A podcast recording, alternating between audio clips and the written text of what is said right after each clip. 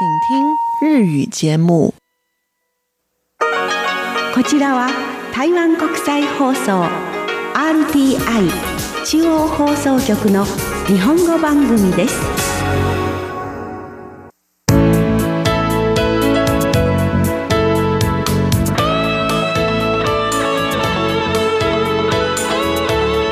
皆さんご機嫌いかがでしょうか？ミュージアム台湾台湾博物館最初のコーナーは台湾通信です。このコーナーでは台湾の最新の動きをお伝えしています。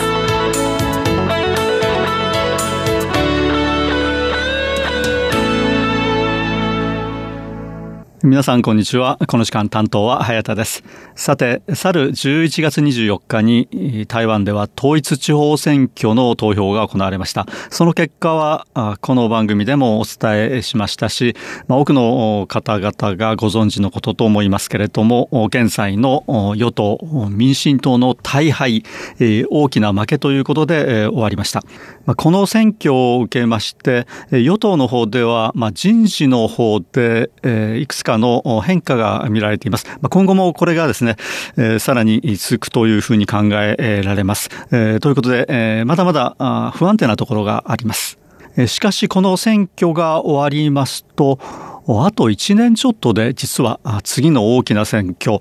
総統選挙と立法委員選挙、つまり議会の議員選挙ですね、これが同時に行われるということになります。台湾の統一地方選挙、まあ、アメリカの大統領選挙と議会選挙に倣ってですね、台湾の総統選挙と総統選挙の間の中間選挙だというふうに言われることもあります。また、総統選挙の前の前哨戦だということも言われます。で、実際には、この時間的な関係を見てみますと、この統一選挙が終わりますと、来年1年間は選挙がないんですけれども、再来年の1月に次の総統選挙、立法院選挙が、投票が行われることになります。ということでですね、2年後は2年後なんですけれども、考えてみますと、1年2ヶ月ないということになりますので、まあ、中間選挙というよりは、どちらかというと前哨戦だと言った方がいいのかもしれません。で、もう一度この選挙の結果ですけれども、これを振り返ってみたいと思います。今回の統一地方選挙、台湾で、えー、全部で22の自治体、県市レベルの自治体が22あるんですけれどもえ、そのうち最大野党の国民党が15のポストを取りました。で、これに対して与党の民進党は6、そしてその他、これは台北市のカブンテスさんですけれども、再選に成功しまして1ですね。ということで、国民党が15、民進党6、その他1となります。で、これ前の選挙でどうだったのかというと、国民党は6、民進党が13、その他が3でした。ということで、国民党は6から15に増えました。民進党は13から6へと半分以下に減りました。で、その他は3から1ということで、この部分は減っているんですけれども、このその他のうちの3ですね、前回の3、このうちの1人は、カブンテスさんですね、台北市長のカブンテスさん。これが今回も再選されましたけれども、その時に当選したその他のですね、残りの2人ですけれども、これはどちらかというと国民党系の人でした。ということで、これがですね、全部国民党に合流したという形になっています。ということで、前回に比べると国民党の対象、民進党の大敗ということになるんですけれども、その前ですね、つまり前の前の選挙を見てみますと、この前の前の選挙というのはこれ実は統一地方選挙ではなくてですね、今回の場合は台湾の22の地方自治体で一斉に一市選挙が行われましたけれども、前の前の時はですね、これは行政院直轄市とそれ以外の自治体が別々に行われています。その当時、行政院の直轄市というのは5つだったんですね。現在はま6つに増えていますけれども、この5つの行政院直轄市の市長を選ぶ選挙は2010年に行われています。で、その前の年の2009年にはそれ以外の自治体ですね。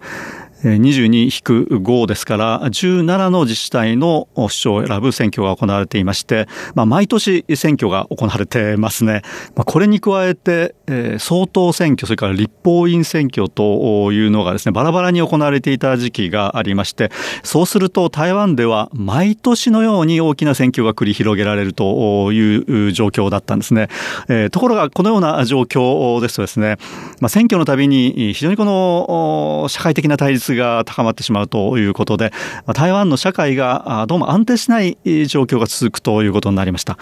それではちょっとまずいんじゃないかということでこの選挙の時期をまとめるという形でですね、まあ、現在のように、まあ、総統選挙が行われましてその2年後に統一地方選挙この統一地方選挙は行政に直轄しもそれ以外のところも一緒にやるということでですね、まあ、2年ごとに大規模な選挙が行われるという形に収まっています。で、話はその前の前の統一地方選挙といいますか、まあ、地方選挙ですけれども、この2009年と2010年、えー、合わせたあ勢力分布はどうだったかと言いますと、この時国民党が15ですね、えー、民進党は6、その他は1ということで、実は今回と全く同じなんです。まあ、ただこの無所属の位置というのがその当時は可憐県だったんですけれども、まあ、現在は台北市という台湾の政治経済の中心に移ってきていますので、まあ、その辺の意味はかなり違うんですけれども、まあ、数だけ見るとこの時に戻ってしまっているということになりますね。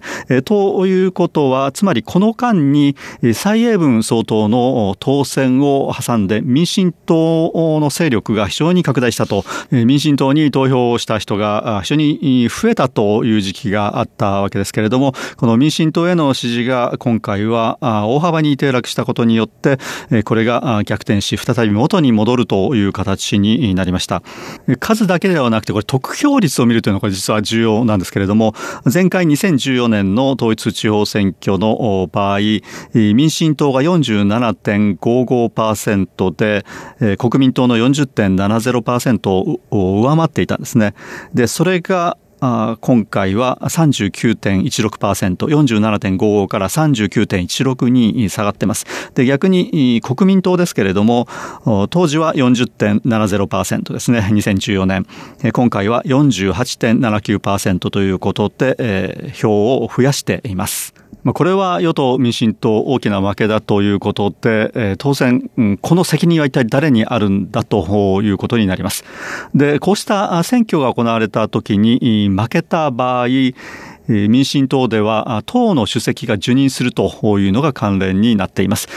で党の主席、誰が務めていたかと言いますと、蔡英文総統ですね。蔡英文総統が民進党の党の代表、主席を兼任をしていました。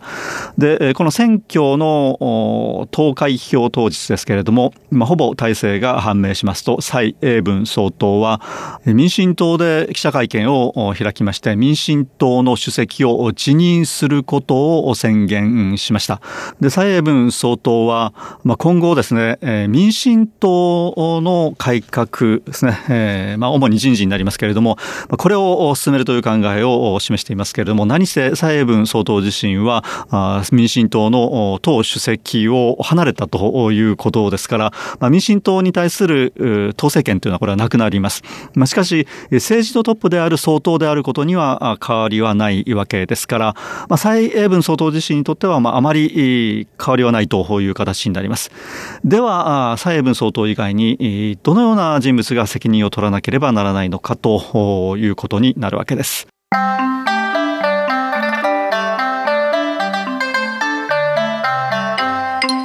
新しい民進党の主席については、1月初めに選挙を行って決めることになるそうです。もう少し本来ですとですね、時間をかけて選ぶところなんですけれども、まあ、こうした事態の中で、早く選んだ方がいいということで、まあ、こうしたスケジュールが立てられています。まあでは、誰が次のリーダーになるのか、民進党を率いることになるのかということになりますと、まあ、これは党内でもそうですけれども、中堅世代を選ぶべきではないかという声が強くなっているようですね。まあ、世代交代を進めて民進党を一新しようということなんですけれども、まあ、名前が挙がっていますのは、えー、党園市長に再選されました鄭文山さんですね。えー、こうした人たち、中堅世代に当たるそうですけれども、党園というのは、今回の選挙で民進党が取りました行政院直轄市2つのうちの1つですね。もともと民進党は行政院直轄市、これは台湾の大都市、全部で6つあるんですけれども、その4つで市長を務めていたんですけれども、これが半減しまして2つになりました。1つが東園、もう1つが台南ですね。落とした2つはどこかと言いますと、1つは台湾南部最大の都市であります高雄市ですね。ここが20年続いた民進党の市政が終わりを告げ、国民党に変わりました。で、もう一つは台湾中部にあります台中市。ここも民進党から国民党に変わりました。で、落選したのは再選を目指していた林下龍さんという台中市長だったんですけれども、この林下龍さんもまあ、中堅世代に属するということで、この人も名前として挙がってます。ただ、主席を選ぶにはまだ間があります。しかし、蔡文総統は主席を辞任したということで、えー、現在民進党は代理を立てている状況ですね。で、代理主席に選ばれましたのは、林宇翔さんという人で、えー、この人は今回の統一地方選挙で、えー、キールン市長に再選をされました。再選に成功しています。この人も民進党の中では若手のホープの一人ですね。で、この林宇翔さんですけれども、では、主席選挙に出るかということになりますとですね、まあ、自分は再選されたんだから市長の職に専念したいと、今は臨時に代理を務めているだけだということで、まあ、主席選挙に臨む気はないということを表明していますけれども、まあ、このようにですね、将来、現在の与党の民進党を担っていくのは、こうした比較的若手のですね、地方の市長を務めた政治家ということになりそうです。で、この民進党、与党以外にですね、じゃあどういうところに責任があるだろうかということを考えたときに、やはり一番最初に皆さんの頭に上りますのは行政院ですね。つまり行政院が実際の政治を運営するわけですけれども今回の民進党の敗北というのは民進党政権が行ってきた政策に対してですね人々が非常に強い不満を持っていたということを示すわけですのでその政治を実際に運営している行政院の長であります行政院長現在は来清徳さんという人が務めていますけれどもこの来清徳さん早速ですねこの選挙の結果を受けて辞意を表明しました。実はこの来清徳さんという政治家、行政委員長を務めていますが、その前は台南市長ですね、任期途中で行政委員長を引き受けたわけですけれども、民進党の政治家の中では、これは今でもですね、一番人気が高い政治家だということで、支持率高いんですね。しかし、この行政委員長を引き受けてからは、その支持率だんだん低下する傾向にあります。まあ、これは蔡英文政権、民進党政権に対する不満が高まるというのと同時にですね、その行政を担っています来清徳さんの手腕にも疑問が出てきたということで支持率下がる傾向にあります。この行政委員長の来清徳さん、旦は辞意を表明したんですけれども、まあ、蔡英文総統から、まあ、こうした時期だから政策というのは続けなければいけないということで遺留されまして、まあ、今のところ残っている状況ですね。で、この来世徳さんに対しましては、党内でもかなり不満が高まっているということで、まあ、今後ですね、引き続き行政委員長を続けるかどうかというのは不透明な状況です。もう一人辞意を表明しましたのは、陳菊さんという、これは女性政治家です。陳菊さんは、総統府秘書長ということで、まあ、総統がいるのが総統府ですけれども、その秘書長を務めていますので、総統の、ま、右腕を務めている人物ですね。で、この陳菊さんというのは、まあ、高尾市長を務めていましたけれども、これも任期の最後の方で、えー、総統府の方、まあ、つまり中央政界の方に移ってきました。で、この陳菊さんも、まあ、総統の側近だということで、えー、責任を取る形で辞意を表明しましたけれども、えー、これも蔡英文総統に説得されて、えー、残っていますが、あ一体ですね、この、いつまで、えー、このポストに留まるのかというのも不透明な状況となっています。この来清徳行政委員長、それから陳菊総統府秘書長ですけれども、蔡英文政権を支える非常に重要な、まあ、要となる人物だけに、今のところですね、この動きを見せていませんが、この二人がもしポストを離れるということになりますと、蔡英文政権、大きな柱を失うということになります。ということで、政権の重要な人物、あるいは党の重要な人物の中で、責任を取って辞任した人物というのは、蔡英文総統が党主席を辞任しただけで、他にいないという状況にあります。こうした中で内閣の方では何人かの閣僚が辞任をして認められています。内閣の方では今後も改造が続くのではないかというふうに見られています。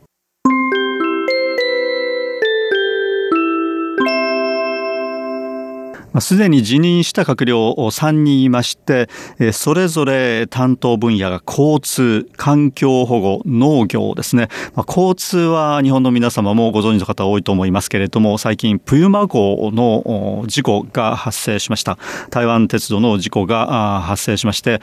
こうしたことからですね、やはり交通行政というのはかなり批判があるんですね。これが選挙で民進党から票をですね、減らす大きな原因になったのでではないかというふうに考えられます。で、環境保護なんですけれども、これは最近台湾では非常に大気汚染が深刻化してますね。大気汚染の大きな原因と考えられますのは火力発電所。しかし、現在の民進党の蔡英文政権は原子力発電所を廃止するということを政策にしていますので、その代わり火力発電所の比率というのが高くなるんですね。そうすると、環境保護、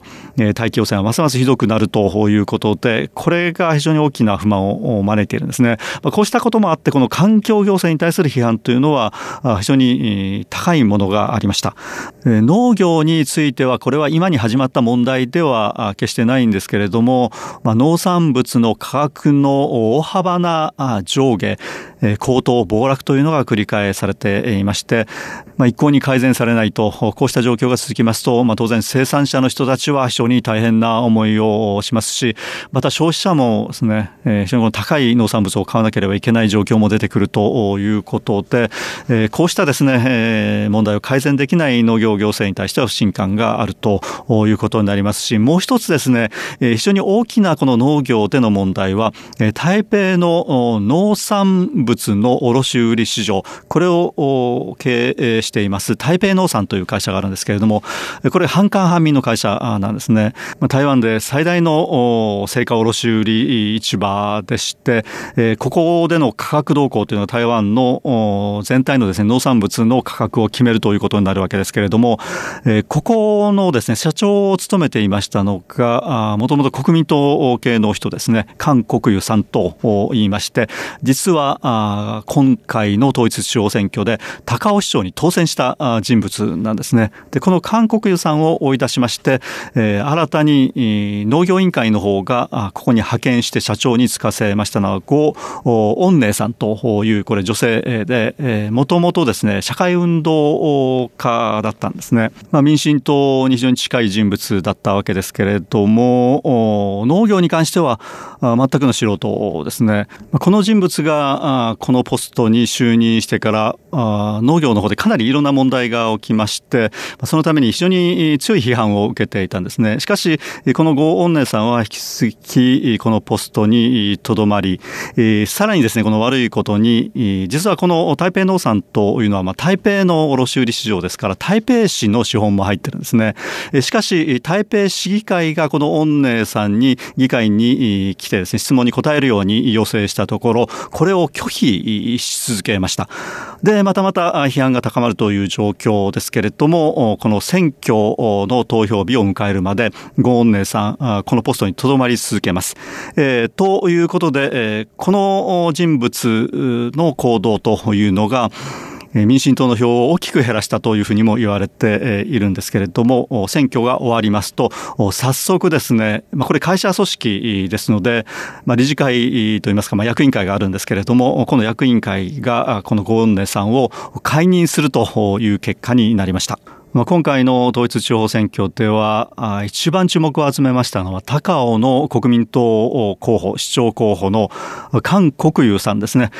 台湾全土で大フィーバーを巻き起こしました、して当選をしましたけれども、この韓国ユ産を台北農産の社長にそのまま留めておけば、韓国ユ産が高尾市長選挙に出ることもなかったわけですから、高尾市での民進党の敗北なかったかもしれないですね。で、また、その後にすげ替えられましたゴーンネさんですけれども、この方に批判が集中することになるわけですけれども、この方、台北農産の社長を務めなければ、民進党への批判、うん、少しは少なかったかもしれません。まあ、このように今回の民進党の選挙での敗北に大きな関係があっただろうと、大きな原因になっただろうと考えられています。まあ、いくつかの分野で、こうした人事の変更、まあ、辞任というものがありましたけれども、まあ、今のところこの全体をですね、え、責任を取って、え、一位にするという人物は出てきていない状況です。まあ、今回の選挙での敗北を受けて今後民進党がどのように体制を立て直していくのかということは人事を含めて注目されているところです。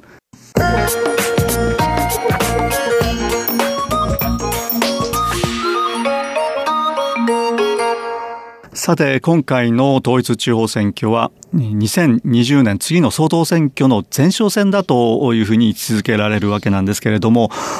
その総統選挙まで1年ちょっとですね、残すところ、ということになりますと、一体誰が総統選挙に出馬するのかということがですね、次に注目されるわけでして、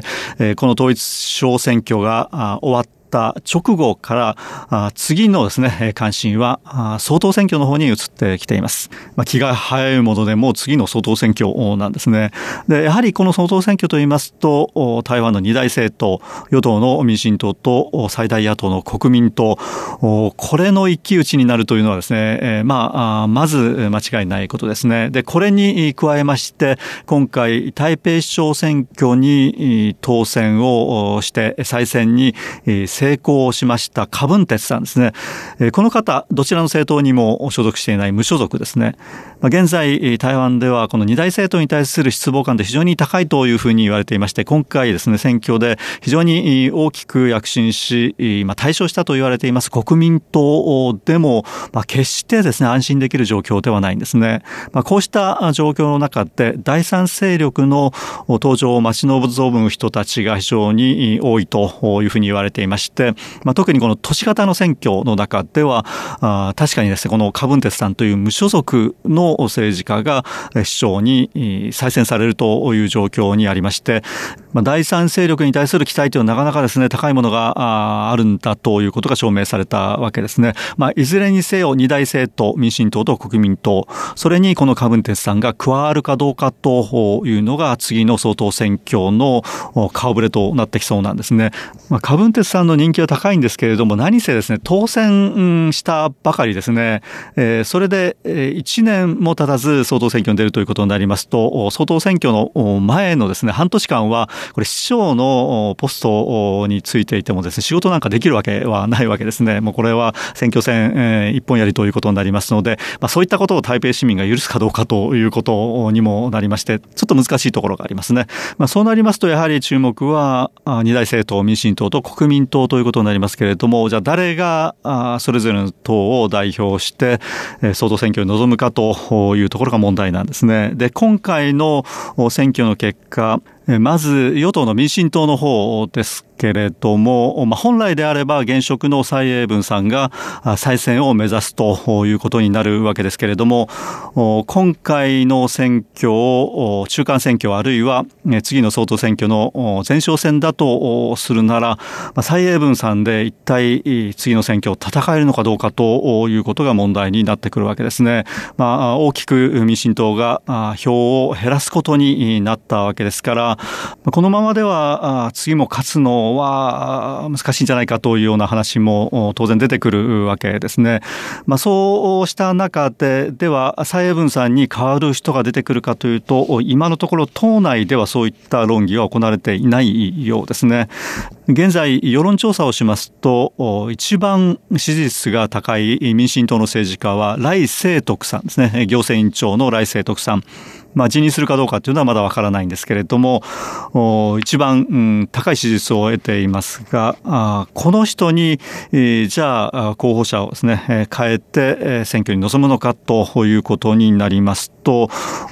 党内の一部の派閥ではですね、いや、そういったことはしないんだと引き続き、え蔡英文うん総統を支持していくよというところも出てきていまして、これはですね、党内の、まあ有力派閥であります、え新潮流系というのがあるんです。けれども、ここはすでにこれを表明してますね。この新潮流系だけではなくて、まあ、他の政治家も蔡英文総統を支持するということを表明している人もいまして、今のところ与党民進党内部には蔡英文総統にとって変わる人物というのは出てきていません。まあ、これに対して今回大きく躍進したあ国民党ですけれども、現在のところ2つの太陽があるというふうに言われています。2つの太陽え。1人は、これは国民党の主席を務めています後藤義さん。えー馬英九政権時代に副総統を務めた政治家でしてえ、現在党のトップですね。えところがこの後藤義さんというのはですね、世論調査を行いますと支持率非常に低いんですねえ。ですからこの後藤義さんが出た場合はなかなかちょっと総統選挙に勝つ見込みはないだろうというふうに考えられています。まあ、ただ党のトップですね、党主席を務めている以上は次の総統選挙に臨むというのはこれはまあ当然のことなんですね。で、この国民党の中で一番人気が高い政治家は誰かと言いますと、朱立林さんという人です。この朱立林さんというのは新北市長を2期務めて、今回まあ退任します。で、退任した後、まあ、新しい人が国民党からまあ立候補するわけですけれども、この人をしてですね、見事当選させたということで非常に功労があります。で、この朱立林さんですけれども、この新北市長を務めている間に、国民党の主席を